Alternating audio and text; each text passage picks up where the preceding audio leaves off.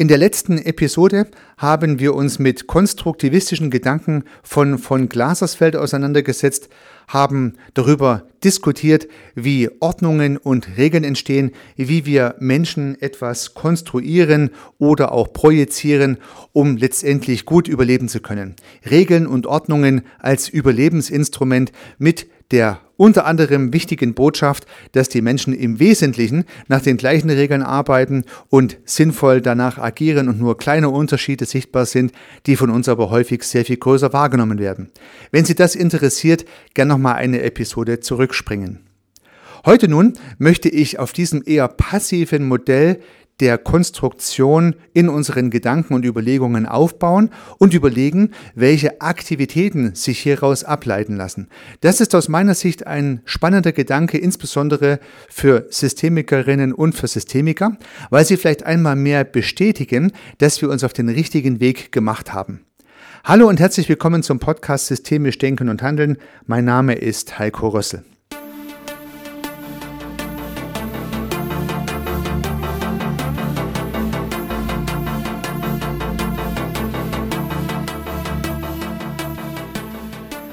Lassen Sie uns vielleicht noch mal kurz das Modell aus dem letzten Podcast reproduzieren.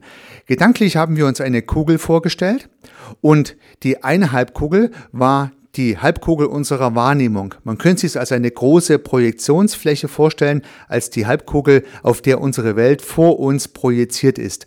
Das heißt, wir sehen was, wir fühlen was, wir riechen was, wir schmecken was, was sich vor uns so ergibt. Wir können unsere Aufmerksamkeit entsprechend fokussieren. Das ist die eine Halbkugel. Die Halbkugel, die hinter uns liegt in diesem Modell, diese Halbkugel ist unser Gedächtnis, unser Register. Da stehen all unsere Erfahrungen und deren Verknüpfungen, also alles das, was wir erfahren, gelernt und so weiter haben, das haben wir dort archiviert.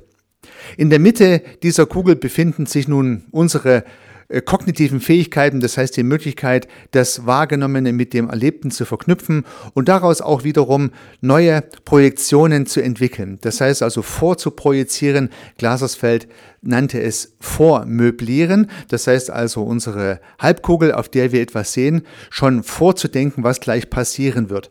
Und ich glaube, diese Art der Vorprojektion haben wir alle ja auch schon erlebt. Das ist so unser tägliches Erleben, über das wir im Prinzip gar nicht groß nachdenken. Deswegen lohnt es sich, der Sache nochmal bewusst zu sein. Wir projizieren vor. Wir wissen schon, was gleich passieren wird, anhand unserer Erfahrungen im positiven Sinne und anhand unserer Glaubenssätze, wenn man es vielleicht negativ formulieren würde. Wobei es gibt ja positive und negative Glaubenssätze, die so unsere Vorprojektion ausmachen, was wir gleich erwarten werden, könnte man sagen. Na gut, trotz alledem, diese Kugel ist recht passiv. Ja, stellen wir uns mal vor, die Kugel gäbe es wirklich, wir sind da drin, dann liegt die Kugel irgendwo rum. Ja, wir können sozusagen was erfassen, was sehen, was schmecken, was riechen, vielleicht auch was fühlen. Ja, fühlen schon schwierig, aber gehen wir mal davon aus, wir könnten mindestens mal auch was fühlen. Wir können das Ganze gedanklich verarbeiten und können uns, uns alle möglichen Gedanken machen und alle möglichen Dinge konstruieren. So weit, so gut. Aber trotzdem liegt die Kugel ja nur irgendwo rum. Ja, sie bewegt sich nicht, sie agiert nicht, sie handelt nicht. In keinster Weise. Und nun kann man sich einmal Gedanken machen, was mit diesem passiven Modell passiert, wenn es in Handlung kommt. Und diese Gedanken sind nun Überlegungen, die ich mir auf Basis dieses Modells gemacht habe. Also es sind jetzt keine konkreten Überlegungen von, von Glasersfeld, sondern es sind einfach mal weiterführende Gedanken, die ich mir dazu gemacht habe. Und an diesen Gedanken möchte ich Sie heute etwas beteiligen. Ja, was ist nun das Übliche? Stellen wir uns vor, diese Kugel hätte nun, um im Modell zu bleiben, auch noch Arme und Beine und wächst so zu einem vollständigen Menschen heran gedanklich. Also das heißt, der Mensch könnte nun auch handeln. Er könnte also etwas tun mit seinen Händen. Ja, vielleicht dieses kleine Wortspiel, ja, die Handlung hat ja die Hand schon mit dabei. Das heißt, wenn ich handle, dann mache ich was mit der Hand. Natürlich kann ich auch was mit dem Fuß machen, aber die meisten Menschen arbeiten ja irgendwie mit den Händen, also ist Handlung durchaus richtig. Ja, auch wenn ich laufe, handle ich natürlich, aber meistens laufe ich ja nur irgendwo hin, um wieder irgendwas zu tun mit den Händen. Also Handlung. Ich kann handeln. Dazu habe ich jetzt diverse zusätzliche Eigenschaften von der Natur als Ausstattung bekommen, dass das möglich ist. Man könnte sich hier einen kleinen Regelkreis vorstellen. Auf der einen Seite haben wir sozusagen unsere Gedanken und Überlegungen, das ist die Assoziation mit der Kugel. Das heißt, ich habe meine Überlegungen, mein Denken, meine Fähigkeiten, die alle in meinem Kopf stattfinden, um gewisse Dinge zu erfassen, um sie zu verarbeiten, um wieder neue Projektionen durchzuführen, was ich mir alles so denke. Und mit dem, was ich mir gedacht habe, habe ich nun die Basis geschaffen, darauf basierend zu handeln. Das heißt, ich habe die Haltung in meinem Kopf drin und das Verhalten, was ich jetzt zum Beispiel mit meinen Händen tue und irgendetwas mache. Das heißt, ich habe Denken und ich habe Handeln. Ich habe Haltung und Verhalten. Mache was. Dieser Regelkreis ist eine systemische Schleife. Das heißt, man könnte sich ja so gedanklich vorstellen, dass Denken und Handeln so auf so Kärtchen stehen und beide Kärtchen sind mit so dicken Blockpfeilen miteinander verbunden. Das heißt, das, was ich mir denke, mache ich. Das, was ich dann mache, beobachte ich wieder, das ist der Rückpfeil, das fließt wiederum in meine Gedanken ein und nun mache ich das nächste und so taste ich mich im wahrsten Sinne des Wortes voran. Das Vorantasten im etwas übertragenen Sinne ist also ein typisches Wort fürs Handeln, denn mit den Händen taste ich und ich taste mich voran, um etwas zu bauen. Ich taste mich voran, um etwas zu kochen. Ich taste mich voran, um etwas zu kneten oder etwas zu modellieren. Also alles, was ich so mit meiner Händearbeit mache, das ertaste ich in gewisser Art und Weise und deswegen passt dieses Wort auch wieder sehr schön. Das wäre die eine Geschichte, die ich machen kann. Ich kann handeln mit den Händen. Aber man hat uns ja noch andere Möglichkeiten gegeben, relativ exklusiv in der Ausprägung, in der wir es nutzen können, nämlich wir können ja auch kommunizieren. Ja, das heißt, auf der anderen Seite ein anderes Bild gedanklich. Wir haben wieder unser Denken, unsere Gedanken unsere Haltung, wenn man so möchte, in unserem Kopf drin. Alles sehr passiv, können uns tausend Dinge ausdenken, die wir gerne sagen wollen, aber die Kugel hat ja keinen Mund. Aber nun haben wir eine Kugel mit Mund und nun haben wir auch die Möglichkeit, was zu sagen. Wir können kommunizieren. Und das Sagen ja auch im etwas übertragenen Sinne. Das heißt, wenn ich mit der Hand was schreibe, gilt es jetzt in diesem Modell bei mir wie was kommuniziert oder was gesagt. Also das schriftliche und das mündliche Wort ist bei mir jetzt hier unter Kommunikation zusammengefasst. Also auch dafür brauche ich zwar eine Hand, aber ich glaube, Sie wissen, wie ich es meine. Das heißt, das andere Bild sieht so ähnlich aus wie das Handlungsbild. Ich habe auf der einen Seite das Denken, wieder ein Kärtchen, steht Denken drauf, eigentlich das gleiche Denken wie bei der Handlung, aber ich habe jetzt hier ein zweites Kärtchen und darauf steht Kommunikation anstatt Handlung. Auch hier habe ich wieder zwei dicke Blockpfeile, die diese Kärtchen miteinander verbinden. Ich denke was, dann sage ich was, dann beobachte ich wieder, der Rückpfeil, wie das Gesagte ankam und sage das nächste. Ich habe eine anschlussfähige Kommunikation und so soll ja im sozialen System funktionieren. Ich habe hoffentlich relativ viele vernünftige Gespräche, die ich durchführe. Beide Regelkreise bestehen also aus einer Aktion, könnte man sagen. Einmal ist es die Handlung, das andere Mal ist es das Auslösen der Kommunikation durch den Mund oder halt, wenn ich das schreibe, durch die Hand, die kommuniziert, durch Text. Und das andere Mal ist es die Beobachtung, was passiert durch meine Handlung oder durch meine Kommunikation. Das fließt wieder in mein Denken ein und führt zu neuen anschlussfähigen Aktionen. Und so habe ich einen Regelkreis bei der Handlung und einen Regelkreis bei der Kommunikation, zwei systemische Schleifen. Ja, nun können wir uns ja mal anschauen, wie diese beiden Dinge so ausgeprägt sind. Und ich glaube, für beides gibt es ja wirklich Beispiele. Wenn man sich mal diese Handlungsschleife anschaut und überlegt sich einen Extremfall, wie immer, die Extremfälle helfen uns ja ein bisschen, das Ganze gut einzusortieren. Ja, gibt es denn überhaupt Menschen, die nur handeln, also nur das eine machen ohne das andere? Ja klar, stellen wir uns einfach jemanden vor, der absolut als Einsiedler lebt, irgendwo in Kanada, in Alaska oder in Russland, in äh, Sibirien, und er trifft überhaupt niemanden und ist Wochen, Monate, Jahre lang ganz alleine unterwegs. Der handelt nur. Ja. Er geht mit seinen Händen Beeren sammeln. Er geht mit seinen Händen Holz fällen. Er jagt mit seinen Händen und entsprechenden Werkzeugen, die er dazu dann zusätzlich verwendet. Er macht mit seinen Händen Feuer. Er kocht und brät was. Er baut seine Hütte.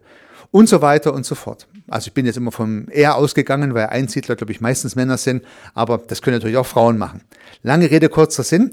Es gibt Menschen, die tatsächlich ausschließlich handeln, weil gar keiner da ist, mit dem sie kommunizieren können. Also eine typische Handlungssituation. Auf der anderen Seite haben wir natürlich Menschen, die vielleicht ausschließlich durch Kommunikation agieren. Naja gut, das ist eher schwierig zu denken, weil diese Menschen dürften dann wirklich gar nicht handeln. Und das wäre zunächst mal in unserem üblichen Erleben untypisch. Also haben wir nicht, ja, die meisten Menschen essen ja wenigstens mal üblicherweise selbst und machen die ein oder anderen Handgriffe im wahrsten Sinne des Wortes. Aber die meisten werden oder viele werden halt auch durch Kommunikation in Aktion kommen. In dem Falle kommunizieren. Das heißt, die andere Seite lässt sich nicht so zu 100 Prozent ausprägen, aber ich denke, die Skalierung wird trotzdem deutlich. Das Beispiel muss ich schuldig bleiben. Das heißt, wir haben eine Skala und gehen mal davon aus, wenn ich auf der linken Seite bin, habe ich zum Beispiel eine Null stehen und das hieße, ich handle nur und kommuniziere gar nicht. Also 0% Kommunikation oder Null Kommunikation, äh, dafür komplett Handlung. Auf der anderen Seite hätte ich es vielleicht genau andersrum. Da ist die 10. 10 steht jetzt für 10, Kommunikation, höchste Ausprägung und keine Handlung. Wenn man sich diese Skala mal vorstellt von 0 bis 10 und würde sich mal für sich selbst überlegen, wie bedeutsam in ihrem, meinem Leben das eine oder das andere ist. Das heißt, wie viel all der Dinge, die um sie herum passieren und sind, haben sie durch Handlung oder durch Kommunikation erreicht. Na, wenn Sie vielleicht jetzt nicht gerade in der Natur sind, sondern vielleicht zu Hause sind oder im Auto sind oder so, dann können Sie ja mal umschauen sich und können sich überlegen, wie viel der Dinge, die Sie sehen, haben Sie durch Ihre eigene Handlung bekommen oder erschaffen und wie viel durch Kommunikation. Ja, wenn Sie doch in der Natur sind, versetzen Sie sich mal kurz in die Lage, Sie wären vielleicht zu Hause oder im Büro. Also Sie sehen Ihren Computer, Sie sehen die Computermaus, einen Schreibtisch, einen Schrank, einen Teppich, Fenster und so weiter und so fort. Sie sehen Bücher und alles das haben Sie höchstwahrscheinlich tendenziell durch Kommunikation bekommen. Sie haben es gekauft, sie haben es da bestellt. Sie selber haben vielleicht den Schreibtisch nicht gebaut, das Haus nicht gebaut, die Fenster nicht eingesetzt, die Bücher nicht geschrieben, die Sie dann gelesen haben, sondern diese Dinge haben Sie durch Kommunikation bekommen und konnten sie dann entsprechend nutzen. Wir modernen Menschen müssen halt nicht mehr selber ein Haus bauen, um drin wohnen zu können. Wir müssen nicht mehr selber einen Schreibtisch bauen, um unseren PC draufzustellen. Und ja, zum Glück müssen wir nicht alle selber PCs bauen, weil es würde uns, glaube ich, überfordern, also mich jedenfalls, einen PC zu bauen oder einen Mac, der dann auch noch funktioniert. Also sprich, wir bekommen diese Dinge durch unsere Kommunikationsmöglichkeit und natürlich, indem wir mit Geld dann auch noch hin und her arbeiten, sprich durch Kommunikation im weitesten Sinne. Ja, was bedeutet das, wenn diese Skala von 0 bis 10 reicht? Ja, meine Vermutung ist, die meisten Menschen, die jetzt so zuhören, werden sich irgendwo bei 8, 9 oder 9,5 einsortieren und werden sagen, ja eigentlich, was mache ich mit den Händen? Naja, ein bisschen Freizeitbeschäftigung, vielleicht äh, äh, Essen mal auf jeden Fall und äh, was mache ich noch mit den Händen? Das eine oder andere baue ich schon mal auch durchaus und es gibt noch andere Dinge, aber nicht viel. Nicht viel im Verhältnis zu all dem, was ich so tue. Die meisten modernen Menschen erreichen ihre Ziele tendenziell eher durch Kommunikation, im Gegensatz zum Einsiedler. Ja, und was hat das jetzt für eine Bedeutung? Jetzt stellen wir uns doch mal den Begriff der Werkzeugkiste vor. Denn der Einsiedler hat ja eine. Na, Im übertragenen Sinne seine Werkzeugkiste, ja, was muss da alles drin sein? Ja, diverse Möglichkeiten, um Feuer zu machen, Messer, ja, ganz bestimmt zum Erlegen der Tiere und zum Ausnehmen der Fische und so weiter und so fort. Er braucht höchstwahrscheinlich ein Gewehr, um auch jagen zu gehen oder eine Angel, also solche Werkzeuge, aber er braucht auch eine Säge, einen Hammer und Nägel und alles so ein Zeug in seiner Werkzeugkiste, dass er seine Hütte bauen kann und so weiter und so fort. Das heißt, wir haben eine richtige Werkzeugkiste. Und wir haben ja heute auch Werkzeugkisten zu Hause, ja, entweder in der Werkstatt oder natürlich auch in der Küche haben wir Werkzeuge, um Essen herzustellen. Diese Werkzeuge sind ja immer irgendwie in irgendeiner Art und Weise eine Verlängerung oder Verbesserung unserer Möglichkeiten der Hände. Also wir können mit der Hand etwas mehr erreichen, wenn wir ein Werkzeug bedienen. Auch eine Maschine gehört ja mit dazu. Eine Bohrmaschine, eine Schleifmaschine, eine Drehmaschine und so weiter und so fort. Auch diese Maschinen dienen ja der Verlängerung, der Optimierung unserer Handlungen, wenn man so möchte. Wir bedienen sie mit unseren Händen. Ja, diese Werkzeugkiste, da kümmern wir uns durchaus drum. Ja, also das heißt, vernünftige Werkstatt, da hängen die Schraubenschlüssel alle ordentlich an der Wand dran. Vernünftige Küche, da gibt es eine Menge Küchengeräte, die man sich zugelegt hat und die da alle so stehen, vom Herd, die Mikrowelle, der Thermomix und was halt alles so rumstehen mag. Das gibt es halt auch alles. Und so gibt es verschiedene Werkzeuge, die wir benötigen, um mit unserer Hände Arbeit effizienter vorgehen zu können. So weit, so gut, glaube ich. Jetzt gehen wir doch mal auf die andere Seite dort, wo unsere Kommunikation steht. Da haben wir auch eine Werkzeugkiste. Und dann machen wir die doch mal auf, gucken wir doch da mal rein. Ja, viel ist meistens nicht drin. viel ist meistens nicht drin. Das heißt, unser mächtigstes Instrument, mit dem wir agieren, mit unserer Umwelt interagieren, die Möglichkeit zu kommunizieren und gut zuzuhören, diese Werkzeugkiste ist bei den meisten Menschen, naja, sagen wir mal, nicht sehr voll. Na, zunächst mal hat man in der Schule wenig darüber gelernt, was man in diese Kiste reinräumen könnte. Kommunikationslehre. Naja, ich mache eine Vorlesung an der Hochschule, aber mindestens mal muss ich mal Bachelor oder Master werden, um in der Hochschule vielleicht was davon zu hören. Aber so in der normalen Schule üblicherweise hört man nichts davon.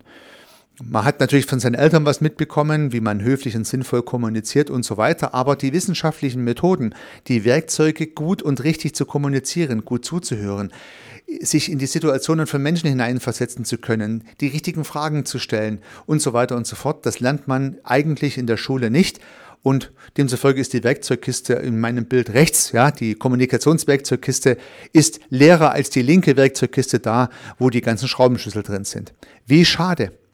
Denn angenommen, Sie haben auch Ihre Skala bei 8 oder 9 eingestellt, dann hieße das ja, die Werkzeugkiste für Ihre Kommunikation ist viel, viel wichtiger als die Werkzeugkiste für Ihre Handverlängerung. Ja, also wenn Sie wirkungsvoller kommunizieren, werden Sie sehr viel mehr erreichen bei dieser Skalierung als mit der physischen Werkzeugkiste für die Hände. Es lohnt sich also, sich mit der Kommunikationswerkzeugkiste zu beschäftigen. Und da glaube ich, liebe Zuhörerinnen, liebe Zuhörer, haben wir als Systemiker einen großen Vorteil. Offensichtlich haben Sie sich so auch wie ich vor Jahren, Monaten oder wann auch immer entschieden, systemischen Gedanken zu folgen.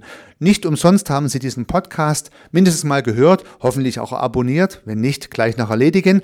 Denn mit jeder kleinen Episode, die Sie hier hören, füllen Sie ja Ihre Kommunikationswerkzeugkiste mit der ein oder anderen Idee. Da ja der Operant in sozialen Systemen Kommunikation und Beobachtung von Kommunikation ist oder Beobachtung von Reaktion auf Kommunikation, haben wir es ja hier nur mit dem Füllen unserer Kommunikationswerkzeugkiste zu tun. Sehr viele schlaue Menschen, sehr viele Theorien, viele Gedanken können wir hier erfragen, erfassen, diskutieren, können Bücher dazu lesen, können uns weiterbilden, können Schulungen und Seminare besuchen und können unsere Kommunikationswerkzeugkiste füllen. Und ich glaube, Menschen, die das tun, haben einen großen Vorteil. Denn es liegt ja auf der Hand. Wenn ich den Schlosser frage, ob er mir irgendwas zusammenschrauben kann und er mit seiner tollen Werkzeugkiste kommt, dann kann er das schneller und besser machen als ich mit meiner Werkzeugkiste, die ich halt hier zu Hause stehen habe, für den Hausgebrauch. Und so haben auch wir als systemisch Denken und Handelnde mit unserer etwas besser gefüllten Werkzeugkiste bessere Möglichkeiten zu interagieren. Und irgendwann werden andere feststellen, dass wir es besser können und werden uns fragen, ob wir es nicht auch machen können. Also können wir anderen zeigen, wie es geht, können wir schwierige Kommunikationsprozesse vielleicht moderieren, können wir verfahrene Kommunikationssituationen vielleicht lösen, können wir wichtige Prozesse, die in Organisationen vonstatten gehen sollen, vielleicht effizienter gestalten, können wir durch unsere Werkzeuge mehr Nachhaltigkeit, mehr Anschlussfähigkeit, mehr Wirksamkeit in die Kommunikation hineinbekommen. Und das glaube ich. Unter diesen Gesichtspunkten, liebe Zuhörerinnen, liebe Zuhörer, heute vielleicht nur noch mal eine Motivation am Thema dran zu bleiben. Füllen Sie Ihre Kommunikationswerkzeugkiste mit was auch immer, bevorzugt natürlich mit diesem Podcast, aber auch mit allen anderen Möglichkeiten, um wirkungsvoller zu kommunizieren. Sie werden höchstwahrscheinlich einen sehr viel größeren Hebel haben, als wenn Sie Ihre physische Werkzeugkiste befüllen mit diversen Handverlängerungen. Na, mindestens mal dann, wenn Ihre Skalierung auch so beantwortet wurde wie meine, vielleicht bei 8, 9 der Zeiger steht. Das heißt, sehr viel mehr durch Kommunikation in Ihrem Leben erreicht wird als durch, naja, Handarbeit im wahrsten Sinne des Wortes.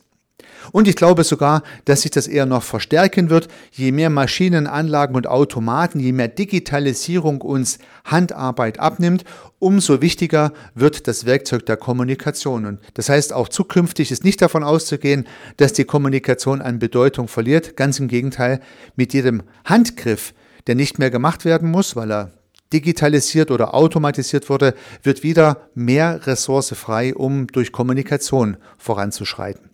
In dem Sinne wünsche ich Ihnen beim Füllen und Nachschärfen Ihrer Kommunikationswerkzeugkiste alles Gute. Unternehmen Sie was, Ihr Heiko Rössel.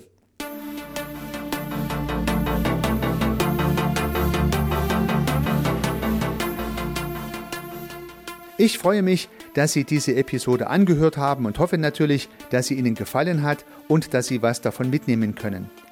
Wenn Sie keine zukünftigen Episoden verpassen möchten, dann können Sie den Podcast gern abonnieren.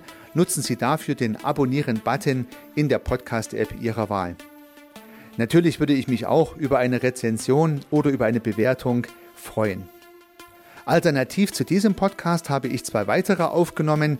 Sie finden sie unter www.servicearchitekt.com/podcast oder wenn Sie meinen Namen in der Podcast-App Ihrer Wahl eingeben. Vielleicht können ja auch die beiden anderen Angebote für Sie interessant sein.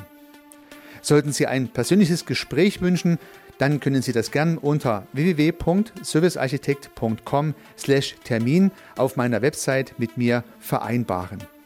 Ansonsten freue ich mich auf ein Wiederhören. Bis dahin, Ihr Heiko Rössel.